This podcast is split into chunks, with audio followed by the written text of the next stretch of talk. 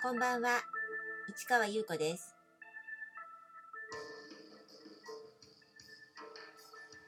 7月7日水曜日、詩人はささやく176回目をお送りいたします。七夕、雨は降っていないけどちょっと空は曇りですね。今ちょっとね見てみたんですけれどもね星がちょっと見えないかなって感じなんですけれどもあーまあね4月7日はなかなかね梅雨が明けない日が多いというか毎年ねやっぱりちょっと星が見えないかなって思うんですが、まあ、残念だけどね心の中でね、えーちょっとあのいい気分になってみようかなと思います。というところで、えー昨日の話の続き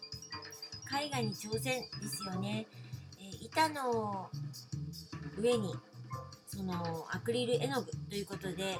私は色を重ねて重ねて重ねてその中から浮き上がってくる何かををあの見出すような感じ掘り出すような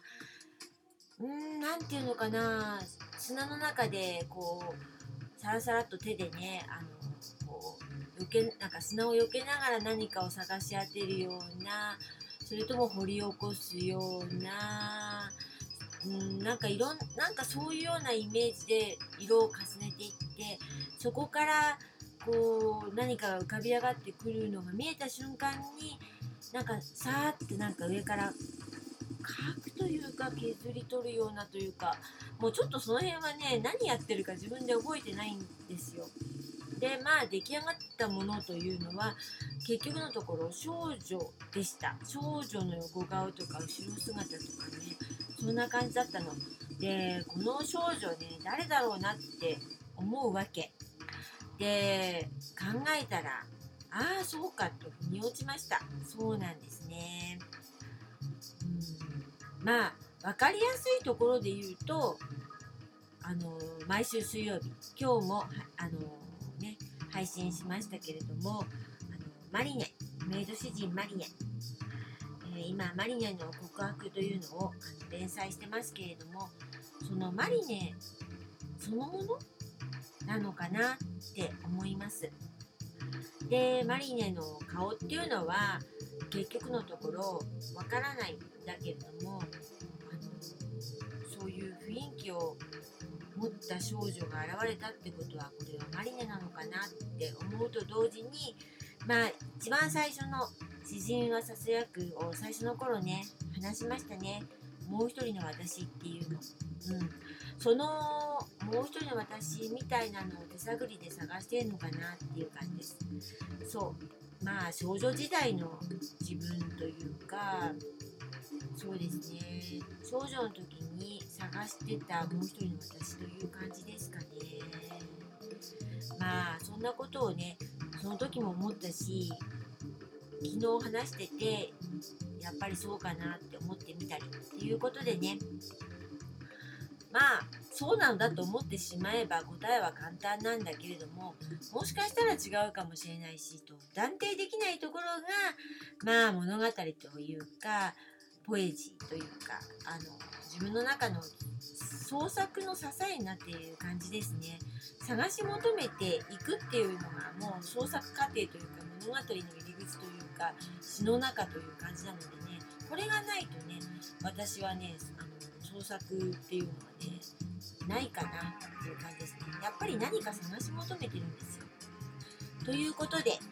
まあハウス・オブ・ディーのボル、えー22話私は一人ぼっちで展示しました。そしてこの、え5点の絵画作品を発表しました。でその作品なんですけれどもタイトルが「越境滑走路」